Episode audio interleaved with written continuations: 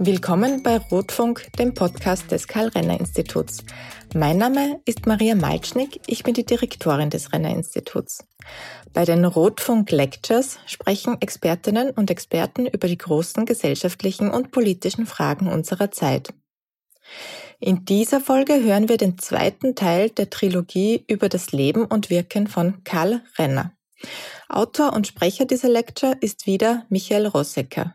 Er ist Historiker, stellvertretender Direktor des Karl-Renner-Instituts und wissenschaftlicher Leiter des Karl-Renner-Museums in Glocknitz. Wir beginnen dort, wo Teil 1 geendet hat, bei der Gründung der Republik Deutsch-Österreich im November 1918. Wir hören, warum sich Renner bei der Formulierung des Artikel 1 der Bundesverfassung gegen den von ihm beauftragten Hans Kelsen durchsetzte, wie der Marxist Karl Renner Wirtschaft, Gesellschaft und Politik theoretisch ordnete und wie die tragischen Ereignisse im März 1933, Renner war Nationalratspräsident, dazu führten, dass der christlich-soziale Bundeskanzler Engelbert Dollfuß das Parlament ausschaltete.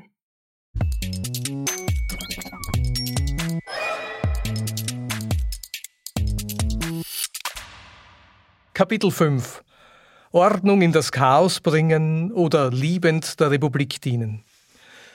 Die Lage der jungen Republik schien unmittelbar bei ihrer Gründung zunächst aussichtslos.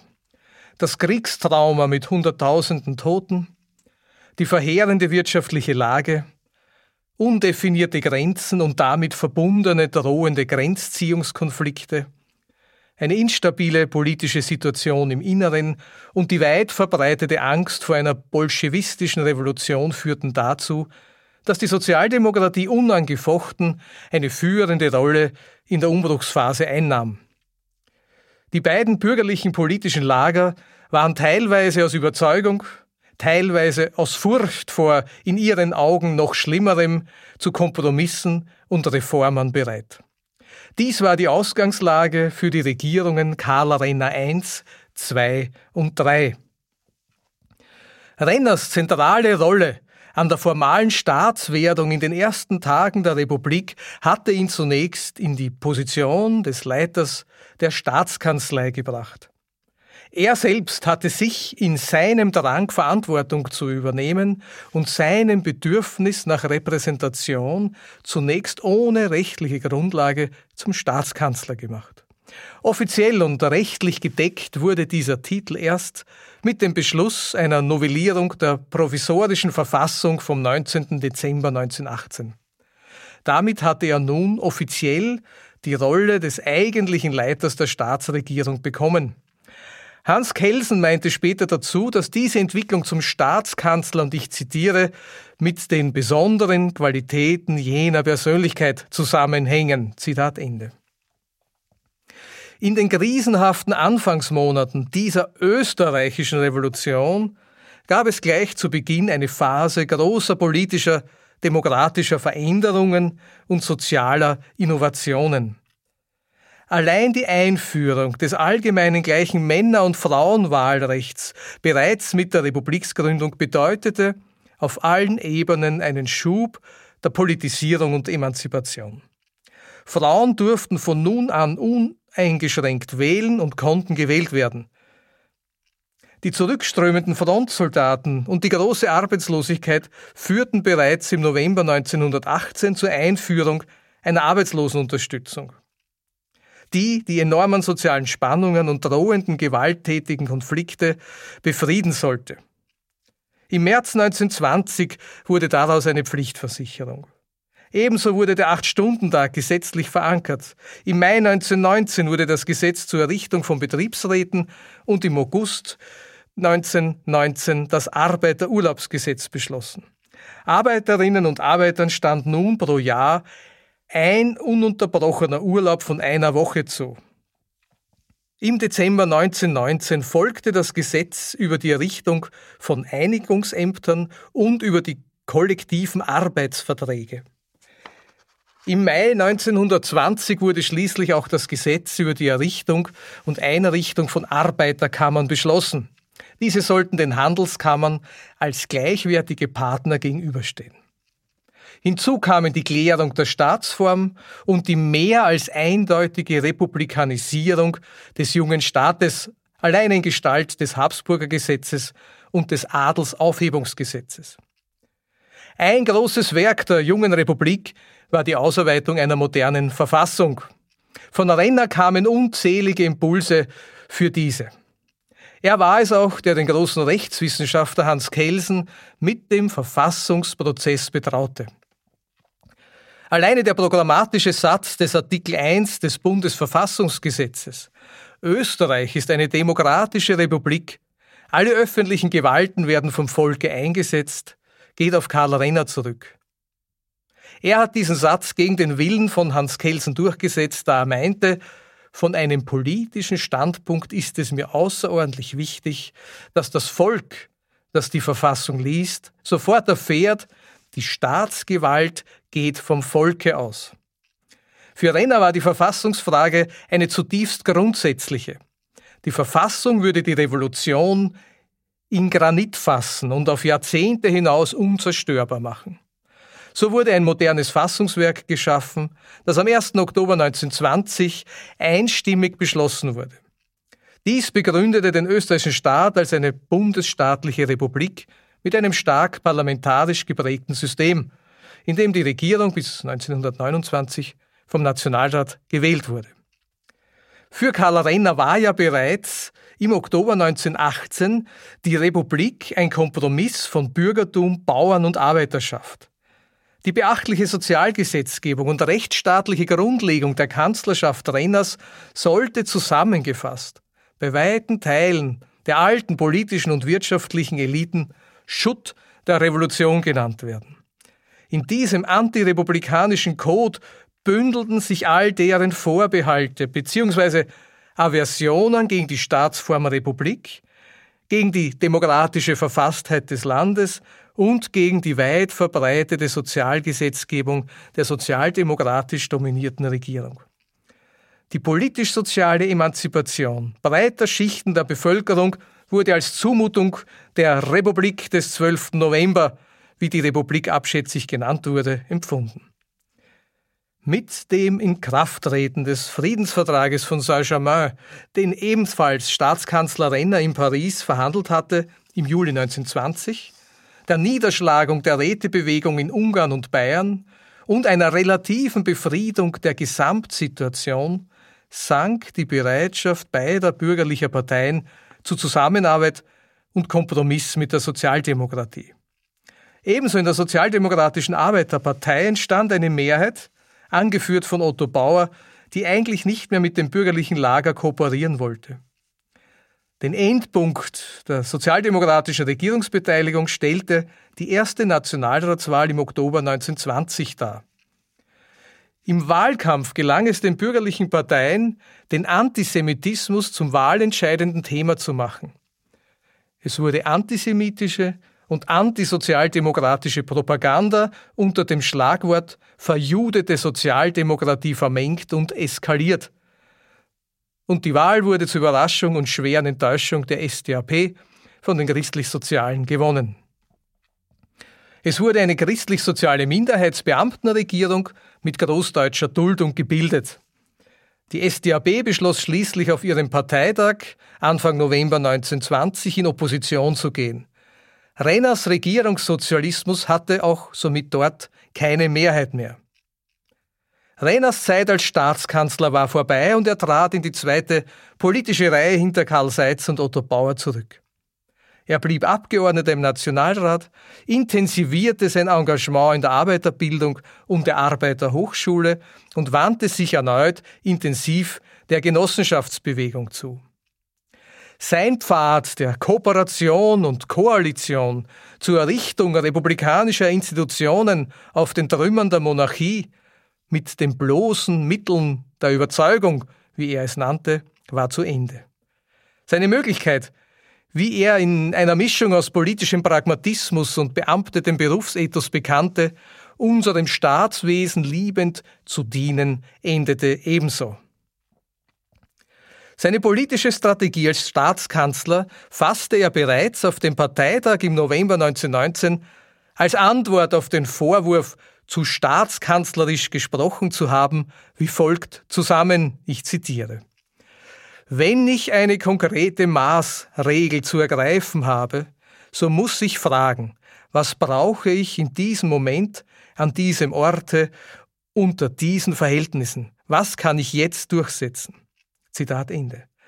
Und sein Staats-, Politik- und Regierungsverständnis als Staatskanzler beschrieb er in einer Parlamentsrede im April 1920 ebenso treffend, und ich zitiere erneut, Das System, das wir vertreten, möchte ich daher zunächst mit einem Kennworte als Regierung vermittels der Vertrauensmänner der organisierten Massen in Stadt und Land bezeichnen und nicht als Regierung durch Bürokratie, Polizei und Militarismus. Wenn hier die Bauernschaft, da die Arbeiterschaft, dort die Bürgerschaft unruhig wurde, hat sich die Regierung zunächst an die politischen Vertrauensmänner der beunruhigten Volkskreise gewendet. Sie hat sorgsam auch die wirtschaftlichen Organisationen beachtet und gepflegt und die Vertrauensmänner der wirtschaftlichen Organisationen ersucht, im Einvernehmen mit der Regierung die sozialen Schwierigkeiten zu überwinden.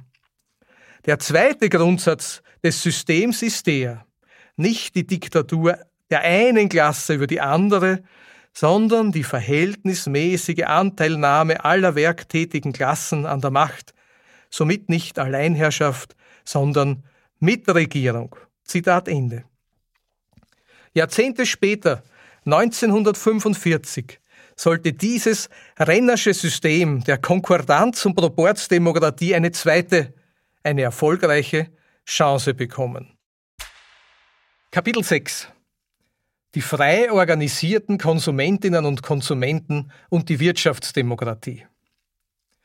Karl Renner wandte sich nun, entlastet von den Regierungsgeschäften, wieder intensiv der Genossenschaftsbewegung zu, die er schon vor dem Ersten Weltkrieg tatkräftig gefördert hatte.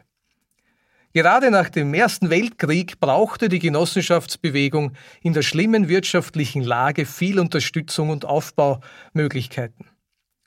Als Grund für seine enge Beziehung zum Genossenschaftsgedanken gab Karl Renner selbst immer seine von Entbehrungen geprägte, besitzlose Kindheit und die Expropriation, also die Enteignung seiner Eltern an. Das verknüpfe sein Leben mit dem Proletariat und der Genossenschaftsidee. So nannte er sich selbst auch immer einen Gefühlssozialisten trotz seines umfangreichen theoretischen Werks. Die Konsumvereine waren in Renners Denken ein Mittel des Klassenkampfs. Der vernünftige Gebrauch der Einkaufstasche könne ein Hebel sein, um von Konsumseite her einen wichtigen Teil der kapitalistischen Wirtschaft aus den Angeln zu heben. Die Genossenschaften seien zwar ein Instrument für den Klassenkampf, aber nicht ausschließlich Mittel einer Klasse. Sie seien gemeinnützige Anstalten für alle Frauen und Männer. Das Proletariat sei an zwei Punkten mit dem Strom der Ökonomie am unmittelbarsten und eindeutigsten verbunden. In der Produktion an einer bestimmten Stelle erzeugt das Proletariat Waren und belastet diese mit Mehrwert, also pumpt Wert über die Arbeit in den ökonomischen Strom hinein.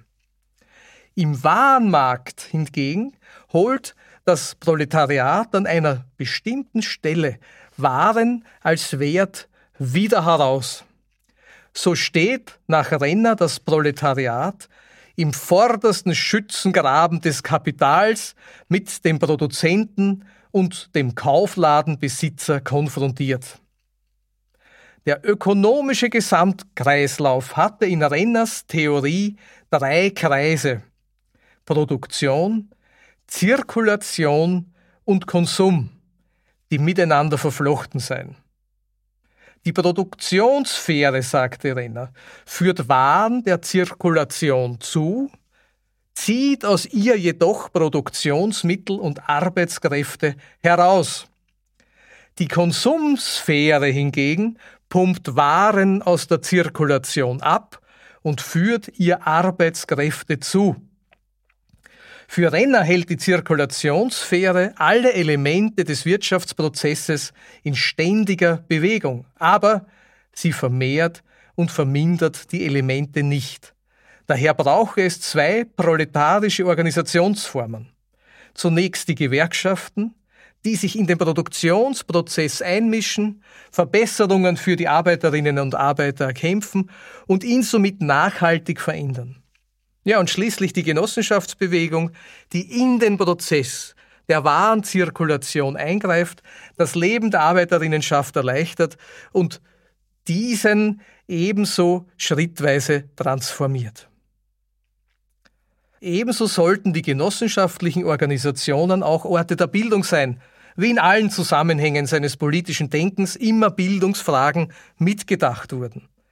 Einfache Proletarierinnen und Proletarier sollten im Rahmen ihres genossenschaftlichen Wirkens die Chance bekommen, sich betriebs- und volkswirtschaftlich auszubilden, um sich in der klassenkämpferischen Auseinandersetzung vom Elitenwissen in Fragen der Ökonomie emanzipieren zu können. Wer die Wirtschaft beeinflussen und verändern will, muss sie verstehen und das notwendige Handwerkszeug beherrschen. Unter Renners Führung wurde dafür 1927 eine Geschäftsführerschule eingerichtet, die eben diese Bildungsarbeit leisten sollte. Einer der Höhepunkte des genossenschaftlichen Wirkens Karl Renners war die Gründung der Arbeiterbank. In einer Denkschrift über die Aufgaben der Arbeiterbank meinte er, es sei der Arbeiterklasse eine einheitliche Kreditorganisation zu schaffen. Renner sah in den Arbeiterinnen und Arbeitern die größten Bankiers der Welt. Denn mit den Spareinlagen bei den Sparkassen seien sie Bankier des Mittelstandes. Durch die Einlagen in den Reifeisenkassen seien sie Bankiers der Bauernschaft und durch die Spareinlagen in der Postsparkasse seien sie zum großen Teil der Bankier des Staates. Und die Bedeutung der Bank für die Gewerkschaften sei für ihn unermesslich. Ich zitiere, die Wahrheit ist, dass die Arbeiterschaft wegen ihrer Masse immer einen wesentlichen Teil des Gesamten zur kapitalistischen Macht des Landes aufbringt. Zitat Ende.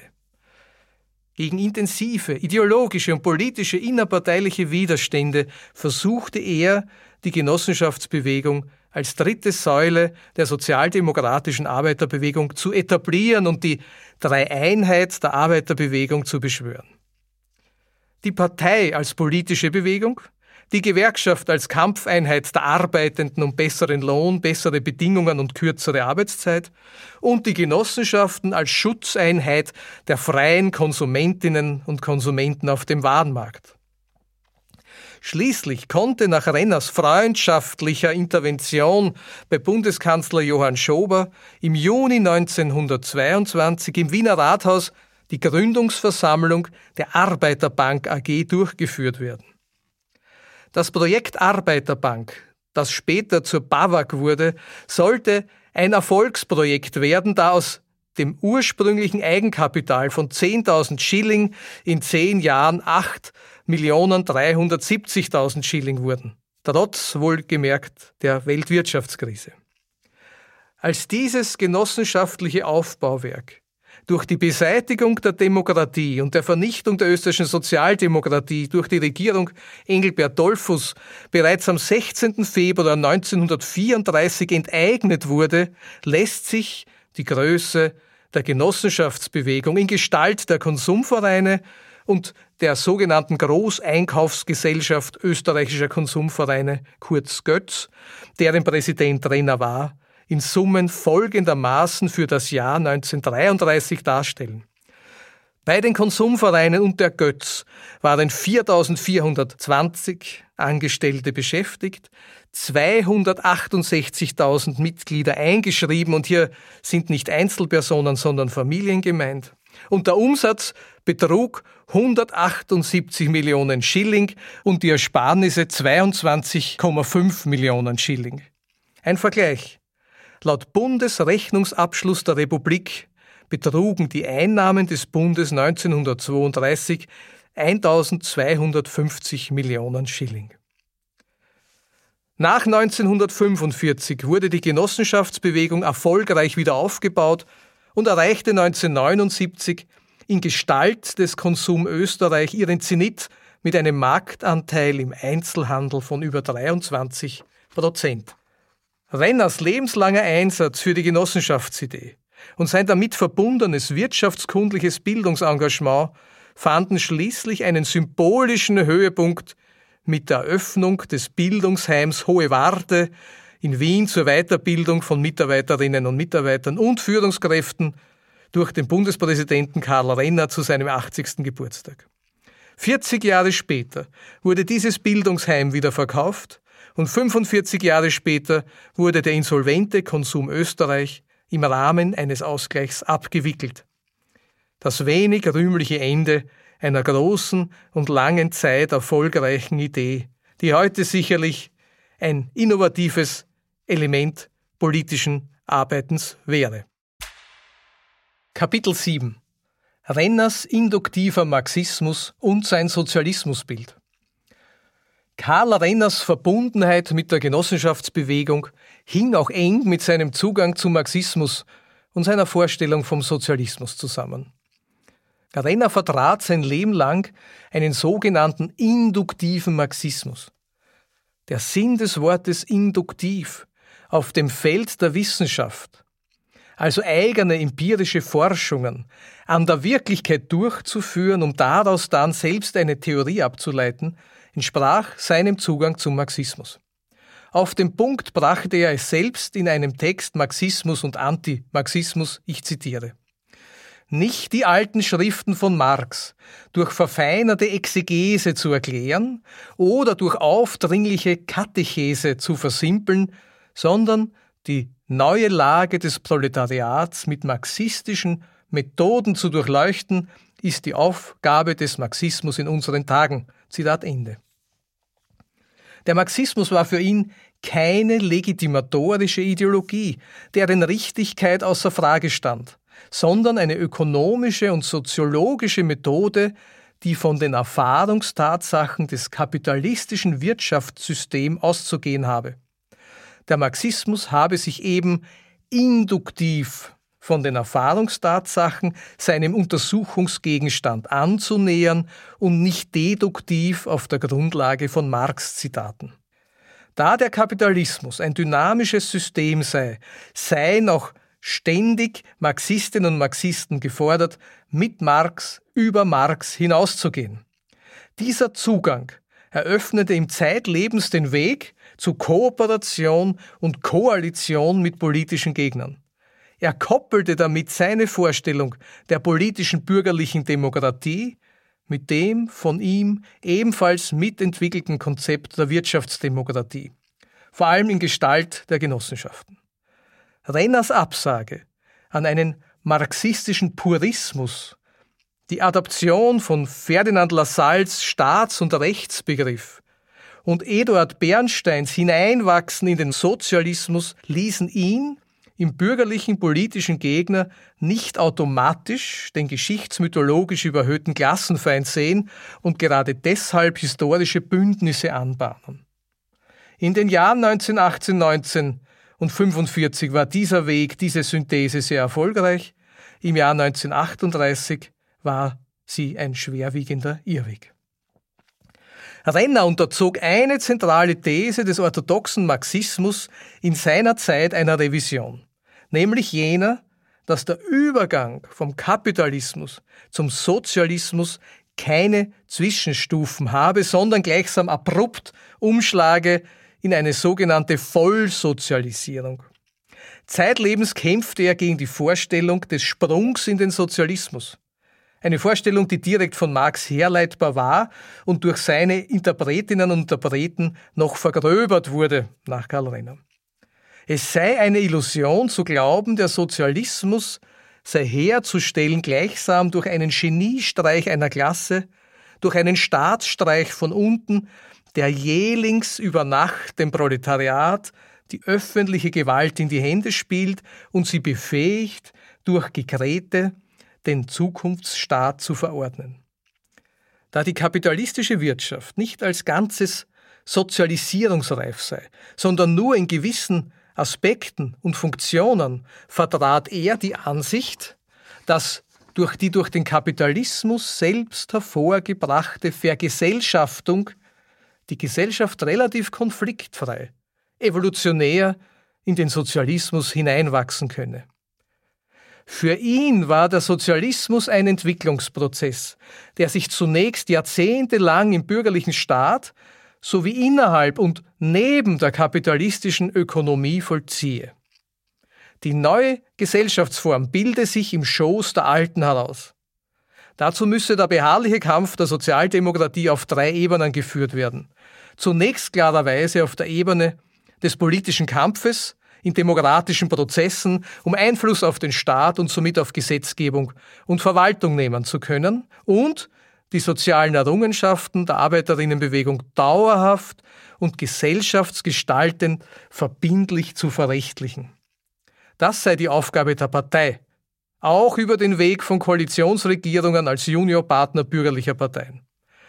Da die Partei aber nicht nur eine Megamaschine zur Durchsetzung proletarischer Interessen sei, sei dieser demokratische Kampf auch als Kulturprojekt der Emanzipation in zu entwickelnden alternativen proletarischen Lebensweisen zu führen. Demokratie war für Renner eine bestimmte Methode, soziale Ordnung zu erzeugen. Für Karl Renner war die Sozialisierung der Produktionsmittel die seit dem Hein-Felder Parteiprogramm erklärtes Ziel der Sozialdemokratie war nur eine Durchgangsphase auf dem Weg zu den freien Wirtschaftssubjekten, auf dem Weg zu seiner Spielart des Sozialismus. Der Transformationsprozess, das Hineingleiten in den Sozialismus solle vor allem auf dem Feld des graduellen Zugriffs auf den Zirkulationsprozess erfolgen. Wer nur den Produktionsprozess sozialisiere und zugleich die Zirkulation nicht ändere, werde an den anarchischen Kräften der Marktlogik nichts ändern, auch nicht, wenn der Staat, der sogenannte Vollkapitalist, also der Eigentümer der Produktionsmittel, werden sollte. Der Zirkulationsprozess sei der oberste Gesetzgeber und Richter der kapitalistischen Gesellschaft. Er realisiere Wert und Mehrwert, er verteile diese auf die Teilnehmenden des Wirtschaftsprozesses und er sei die letzte Instanz des wirtschaftlichen Schicksals aller. Daher seien die Genossenschaften der zweite zentrale Pfad auf dem Weg zum Sozialismus. Die freie genossenschaftliche Zusammenarbeit aller Interessenten und Interessentinnen solle die kapitalistische Wirtschaftsführung ablösen. Renner ging davon aus, dass der Erfolg der Konsumgenossenschaften primär auf der Planbarkeit von Konsum, Eigenproduktion und Einkauf sowie die Organisation einer Kundschaft mit im Wesentlichen bekannten Bedürfnissen beruhe. Für Renner könne es so gelingen, das erwirtschaftete Kapital der Arbeiterklasse zur Waffe gegen das privatwirtschaftliche Kapital werden zu lassen und über die Genossenschaften einen erheblichen Teil der Industrie wirksam beeinflussen zu können. Die Genossenschaften seien eine proletarische Umverteilungsinstanz und Vorbote eines alternativen, solidarischen Wirtschaftens der Gleichen und Freien. Renners dritter Kampfboden des Proletariats ging direkt auf Karl Marx zurück. Für Renner sei es entscheidend, den Arbeiter und die Arbeiterin im industriellen Produktionsprozess, die als Individuum vom Gesetz der Maschine und dem Willen des Kapitals gesteuert werden, als bewusst agierendes, kollektiv und handlungsfähige politische Größe zu organisieren. Marx folgend nannte Renner dieses herzustellende politische Kollektiv den Gesamtarbeiter. Diese Organisationsarbeit sei Aufgabe der Gewerkschaften, die Garanten der Verbesserung des materiellen und kulturellen Lebensstandards der Arbeiterinnen und Arbeiter sein müssen. Die gewerkschaftliche Alltagsarbeit müsse den Unternehmergewinn und die Profitrate beschränken. Der Mehrwert solle beschränkt, aber nicht abgeschafft werden. Und gewerkschaftlicher Druck solle die Arbeiterklasse als produzierende und lohnempfangende zu einer Größe entwickeln, die die Betriebe Zug um Zug sozialisierungsreif mache. In Renners volksbildnerischer Sprache gleiche die Politik dem Gewittersturm, die Gewerkschaft der offenen Feldschlacht und die Genossenschaft der Ameisenarbeit. All das zusammengefasst definierte Karl Renner den Sozialismus als bewusste Herrschaft der organisierten Gesellschaft über die Ökonomie. Und die organisierte Gesellschaft, das war für ihn nicht die anarchische Summierung von Individuen, wie in der bürgerlichen Gesellschaft, sondern das durch ständiges und zähes Organisieren in den anarchisch freien Einzelnen herzustellende Bewusstsein, besser freies Glied in der Gemeinschaft zu sein. Mit anderen Worten, das Bewusstsein der Gliedschaft im Gemeinwesen in den Menschen zu verankern. Dies war für ihn eine schrittweise organisatorische Arbeit von größtem Umfang und beträchtlicher Zeitdauer. Renners Marxismus- und Sozialismusbegriff rechtfertigt im gewissen Sinne die Einschätzung seines Parteifreundes und Biografen Jacques Hannack. Er nannte ihn einen Marxisten eigener Observanz, also Ausprägung. Er war in seinem Denken und Handeln Reformist und Revisionist, ein früher Theoretiker des Sozial- und Wohlfahrtsstaates und ebenso ein Staatstheoretiker und Rechtswissenschaftler, dem es jedoch zeitlebens wichtig war, alle Ergebnisse seines Denkens als Anwendungsergebnisse der Marxischen Methode vorzustellen. Karl Renner selbst sah sich zeitlebens auch noch als erster Bundespräsident der Zweiten Republik, so sehr dem Marxismus verpflichtet, dass er sich gerne öffentlich dazu bekannte. Kapitel 8 Brückenbauer oder Versöhnler, Kompromisse und Lebensfehler. Die Erste Republik hatte von Anfang an schwere Hypotheken zu tragen und war gekennzeichnet von vielen Krisen. Von vielen als vermeintlicher Rest empfunden, erschien sie als ein Zwergstaat ohne nationale Identität und als eine Zwergenwirtschaft wirtschaftlich nicht überlebensfähig. Viele der großen Gegensätze bildeten sich an den Grenzen der beiden großen politischen Lager ab und führten zu einer Fragmentierung der Lebenswelten und Milieus. Arbeit versus Besitz, Stadt versus Provinz, Landwirtschaft versus Industrie und chiliastischer Laizismus versus politisierter katholischer Transzendenz. Eine fantasierte, prächtige Vergangenheit stand einem erträumten Paradies der nahen Zukunft gegenüber. Eine revolutionäre Agenda sah sich mit einer reaktionären konfrontiert. Althergebrachte Ordnungs- und Autoritätsvorstellungen verloren an Bedeutung und Legitimation. Orientierungslosigkeit und Zukunftsängste machten sich breit, kontaminiert mit massenhafter, traumatisierender Gewalterfahrung. Sehnsucht nach alles umstürzender Neuordnung der Gesellschaft und fundamentale Angst davor standen sich Gewalt bereits gegenüber. So konnte dadurch keine gemeinsame politische Kultur entwickelt werden, die in der Lage gewesen wäre, tragfähig Konflikte friedlich auszutragen und haltbare Kompromisse zu finden. Die 1929 einsetzende Weltwirtschaftskrise, die hart auf die sich nur zaghaft stabilisierende österreichische Wirtschaft traf, führte dazu, dass sich bei Teilen der bürgerlichen und politischen und wirtschaftlichen Eliten endgültig die Überzeugung durchsetzte, die Krise sei demokratisch nicht bewältigbar. Teile dieser Eliten schlossen sich in antisemitischen und antisozialdemokratischen, vor allem Männervereinigungen bzw. reaktionären Pressure Groups wie der Deutschen Gemeinschaft oder dem Deutschen Club zusammen. In der sich zuspitzenden politischen Situation, der wachsenden politischen Gewalt, der wirtschaftlichen Misere und schließlich nach den blutigen Ereignissen des Justizpalastbrandes 1927 wurde das Wort Bürgerkrieg immer öfter in den Mund genommen. Karl Renner bezeichnete die entstehende Spirale der Konfliktsteigerung und Kompromisslosigkeit bereits 1928 in einer Parlamentsrede als eine Dialektik der Bürgerkriegspsychose und richtete diese Warnung an das bürgerliche und auch an das sozialdemokratische Lager. Hinzu kam, dass 1930 eine neue politische Kraft sich zu formieren und schrittweise Erfolge zu feiern begann, der österreichische Nationalsozialismus.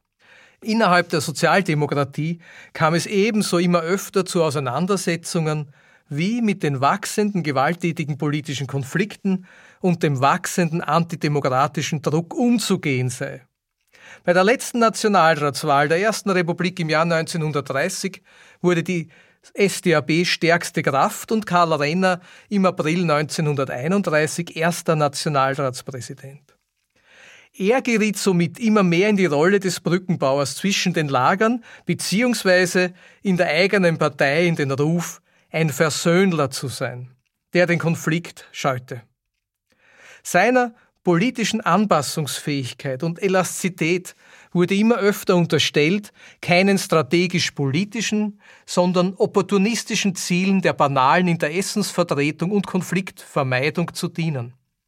Eine Phase seines Lebens schwerwiegender, folgenreicher und kritisierbarer Entscheidungen stand nun vor ihm. Zunächst jedoch eskalierte die Weltwirtschaftskrise ab 1930 und bildete die triste Rahmenhandlung der folgenden politischen Ereignisse. Die Krise in der gebeutelten Republik war vielschichtig. Eine Preis- und Kreditkrise, eine Krise der Landwirtschaft, eine Industriekrise und schließlich eine Krise der Lohnarbeit mit ihrer Massenarbeitslosigkeit trafen auf bürgerliche Regierungen, die eine Austeritätspolitik der Disziplin, Entbehrung und Sparsamkeit verfolgten. Dieses sich aus der Krise sparen führte schlussendlich zu Verarmung und Perspektivlosigkeit breiter Schichten. Ein erster Höhepunkt war der Zusammenbruch der österreichischen Kreditanstalt im Jahr 1931. Ein einschneidendes Ereignis, das die politische Lage Österreichs radikal änderte, war die parlamentarische Geschäftsordnungskrise im österreichischen Nationalrat am 4. März 1933. Zum großen Ärger der Christlich-Sozialen setzten die sozialdemokratischen Abgeordneten für den Samstag, eben den 4. März 1933, eine außerordentliche Sondersitzung des Nationalrats an. Das Thema der Sitzung sollte ein kurz davor durchgeführter Streik der Bundesbahnarbeiter sein, der sich gegen Pensionskürzungen und verspätete Lohnauszahlungen richtete. In Folge wollte die Regierung die Streikenden maßregeln gegen diese angedrohten Maßregelungen und dafür, dass die Generaldirektion der Bundesbahnen die ihren Bediensteten gebührenden Dienstbezüge dienstordnungs- und vertragsmäßig ausbezahle, richtete sich die Debatte. Im Zuge derer erhielt ein Antrag der Opposition eine Mehrheit mit einer Stimme, überraschenderweise. Bei der Abstimmung passierte jedoch ein Abstimmungsfehler. Es folgte ein Aufstand der Abgeordneten der Regierungsparteien, Rechtsstreit und Tumult. In dieser Sitzung passierte nun der folgenreiche Fehler. Auf dringendes Anraten von Otto Bauer und Karl Seitz legte Renner sein Amt als Nationalratspräsident nieder, um selbst mitstimmen zu können, damit die zuvor erreichte knappe Mehrheit von einer Stimme bei der Wahlwiederholung auf jeden Fall erhalten bleibe. In Folge demissionierten ebenso der christlich-soziale Präsident Rudolf Rameck und zur Überraschung aller auch der dritte Präsident der Großdeutschen, Sepp Straffner. Die Rücktritte der Präsidenten wurden jeweils von ihren Parteien lebhaft beklatscht, wie das Protokoll vermerkte. Dabei hatten nur die christlich-sozialen im Grunde einen Grund zur Freude. Es scheint wirklich verwunderlich, wie gelassen einige Beteiligte diese Situation hinnahmen. Die Dimension dieser Geschäftsordnungskrise, die sich zu einem kalten Staatsstreich der Regierung Dollfuß auswuchs, wurde erst mit etwas Zeitverzögerung verstanden. Nach einigen Schrecksekunden versuchte Renner noch eine Intervention beim Bundespräsidenten Wilhelm Miklasch, um zu retten, was noch zu retten war. Der Bundespräsident konnte oder wollte jedoch dem Druck der antidemokratischen Kräfte in der Regierung nicht standhalten. Renner begann nun hektisch zu agieren, um den von ihm mit verursachten Schaden wieder gut zu machen, und er unterschätzte dabei jedoch lange Zeit die antidemokratische Entschlossenheit des politischen Gegners. Dollfuß nutzte zielstrebig und ohne Federlesen die Gunst der Stunde, um endlich die Demokratie der Republik des 12. November durch seine autoritären Fantasien zu ersetzen.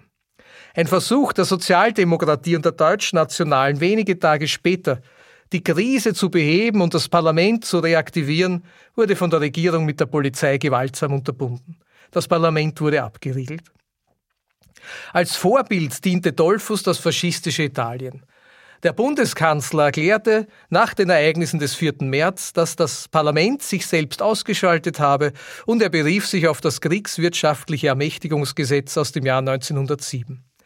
Am 7. März verlautbarte der Bundeskanzler, dass die Regierung ab nun auf das Parlament verzichte und die Presse- und Versammlungsfreiheit massiv einschränke. Ab nun erließ die Bundesregierung von sich aus Verordnungen, welche bestehende Gesetze grundlegend änderten. Die Anwendung des Ermächtigungsgesetzes war verfassungswidrig. Die Institutionen und Rechtsordnung der Republik wurden scheibchenweise untergraben bzw. zerstört. All das endete in den bitteren Ereignissen des Februar 1934 und mit der völligen Ausschaltung der österreichischen Sozialdemokratie. Der Verlust des parlamentarischen Bodens traf die SDAB hart. Sie hatte ja das Ziel festgelegt, der Weg zum Sozialismus habe über die parlamentarische Mehrheit zu führen. Ihre Massenorganisation war auf das Führen von Wahlkämpfen sowie auf das politische Wirken innerhalb einer liberal-demokratischen Ordnung ausgelegt. Auch ihre Reaktionen auf den kalten Putsch zeigen dies deutlich. Einerseits der Weg zum Verfassungsgerichtshof, der dann von den christlich-sozialen lahmgelegt wurde, und andererseits das Einleiten einer sogenannten Volksadresse mit 1,2 Millionen Unterstützerinnen und Unterstützern quasi eine wirkungslose Massenpetition an den Bundespräsidenten. In der SDAB setzte sich nun von Otto Bauer unterstützt und von Karl Renner angeführt, die Linie des Verhandelns mit der autoritären Regierung durch. Alles vergeblich. Hier wird eine Grundlinie Renners erneut grell sichtbar, die ihn eben auch innerhalb der Sozialdemokratie zu dieser umstrittenen Gestalt machte und sein Leben lang begleitete diese ständige Spannung zwischen dem Notwendigen und Machbaren, das doch immer einem höheren Zweck des Gemeinsamen, des Staates, des Volkes oder der Wirtschaftsgemeinschaft dienen sollte und eigene Grenzen ausreizte und mitunter überschritt. Karl Renner versuchte die Katastrophe abzuwenden. Während am 12. Februar 1934 schon geschossen wurde, eilte er zum christlich-sozialen Landeshauptmann von Niederösterreich Josef Reiter, um das Schlimmste zu verhindern und völlig illusorisch zu verhandeln. Dort wurde Karl Renner jedoch schon verhaftet und für 100 Tage wegen des Verdachts des Hochverrats ins Gefängnis gesteckt. Das Verfahren gegen ihn wurde endgültig erst mit der Weihnachtsamnestie 1935 über Anordnung des Bundespräsidenten eingestellt. Der 64-jährige Karl Renner empfand sich nicht als Mann der Illegalität und zog sich zurück. In einem Brief an Friedrich Adler schrieb er als Replik auf dessen Kritik 1937 und ich zitiere Illegalität ist vermutlich geboten, wie wenig sie augenblicklich nützlich ist. Sie kann nicht von Leuten gemacht werden, die 40 Jahre in der Legalität ergraut sind. Von einem Geschäfte, zu dem ich nicht tauge, halte ich mich fern. Zitat Ende.